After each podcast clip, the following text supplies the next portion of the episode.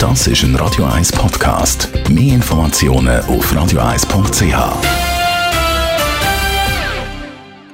Links of Africa, 17 Minuten noch.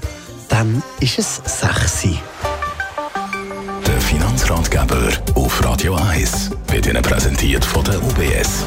Stefan Stotz, Regionaldirektor von der UBS hier in Zürich. Die Abschaffung vom Eigenwertwert, ein grosses Thema. Überall wird darüber geredet. Äh, vielleicht schnell der Eigenmietwert. Warum gibt es den eigentlich da bei uns? Wenn wir zurückschauen, der Eigenmietwert der ist 1934 per Notrecht eigentlich als eidgenössische Krisenabgabe zur Gesundung vom Bundeshaushalt eingeführt worden. Die haben natürlich im Rahmen des äh, Ersten Weltkriegs hat sich die Schweiz abgeschottet, haben wir nicht mehr so viele Zolleinnahmen gehabt dann haben die nachher eine andere Lösung gesucht, wie es zu Einnahmen kommt und dann hat man den Eigenmietwert erfunden.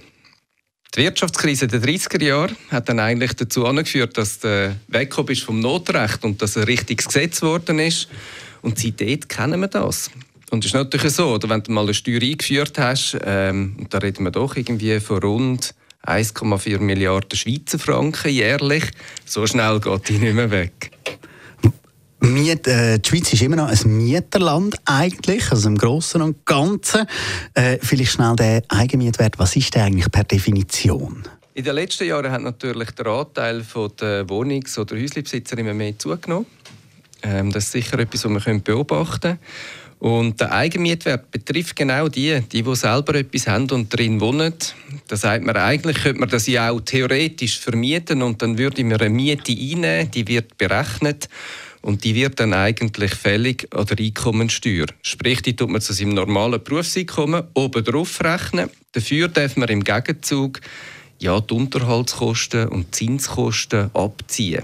Das heisst also, wenn man sich eben überlegt, ein eigenes Häuschen zu kaufen oder eine Wohnung und geht eine Hypothek aufnehmen, ist der Eigenmietwert dort auch ein wichtiges Thema. Ich glaube, was ganz wichtig ist, ist auch, dass wenn man sich entscheidet, etwas Eigenes zu kaufen, dass man dann einmal abklärt, vielleicht auch bevor man unterschreibt, was dann der Eigenmietwert ist und inwiefern was man könnte abziehen, weil wie gesagt, es ist relevant für die Einkommensteuer. Wie geht es weiter beim Thema Eigenmietwert abschaffen? Spannend ist natürlich, dass man versucht, das System einfacher zu machen. Jetzt, wie geht es weiter? Der Ständerat hat im 17. versprochen, eine ausgewogene Vorlage auszuarbeiten. Die sollte jetzt dann bald kommen. Die wird eigentlich äh, erwartet Mitte März äh, 2019. Und dann ist die Frage, wie dann das weitergeht, sprich, wie die Beratungen schnell für sie gehen, ob es ein Referendum gibt. Also der schnellstmögliche Zeitpunkt, wo das könnte kommen, wäre vielleicht Anfangs 22.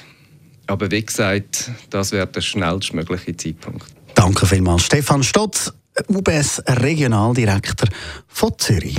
Das ist ein Radio 1 Podcast. Mehr Informationen auf radio1.ch.